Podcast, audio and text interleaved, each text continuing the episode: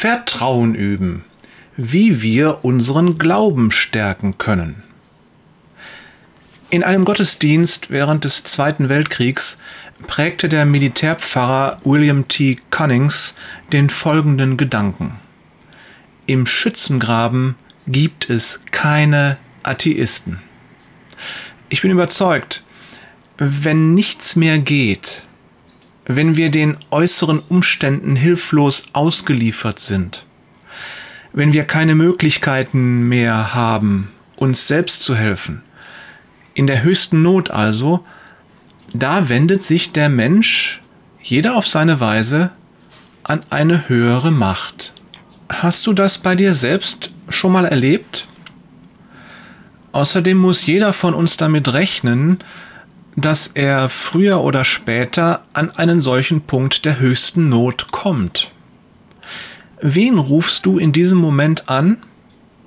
Das Universum? eine ferne und fremde Macht, einen lieben Gott? Ich will dir sagen, was in diesem Moment zählt. Erstens, es ist gut, wenn du von dem Gott der Bibel weißt.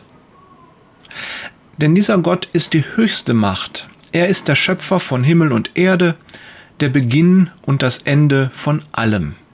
Es gibt keinen Gott außer ihm. Oder um es mit anderen Worten auszudrücken, außer ihm kann dir auch keiner helfen. Zweitens, es ist besser, wenn du eine Beziehung zu ihm hast.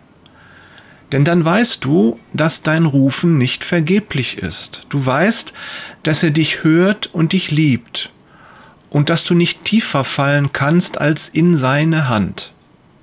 Du erlebst den Frieden, der nicht von dieser Welt ist.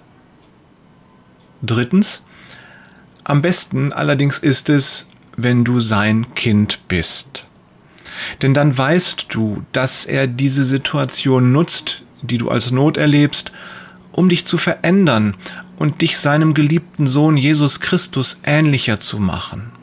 Du weißt, Gott nutzt auch diese Situation zu meinem Besten. Der Apostel Paulus schreibt, wir wissen aber, dass bei denen, die ihn lieben, alles zum Guten mitwirken lässt.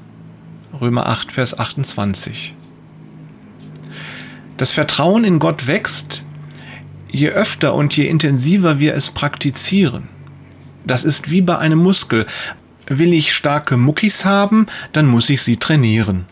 Und will ich einen starken Glauben haben, dann muss ich ihn auch trainieren. Und wie sieht das in der Praxis aus? Fürs Muskeltraining mache ich mir einen Plan und gehe in die Muckibude. Fürs Glaubenstraining stelle ich mir immer wieder diese eine Frage. Gibt es ein Problem oder eine Schwierigkeit in meinem Leben, die ich bewusst an Gott abgeben kann? Das geht irgendwann in Fleisch und Blut über und du wirst erstaunt sein, zumindest am Anfang, wie gut dein Vater für dich sorgt. Liebe Grüße von Jörg. Was kann ich heute aufgeben? Peters und Thorsten. Manchmal was Altes und manchmal was Neues. Wader.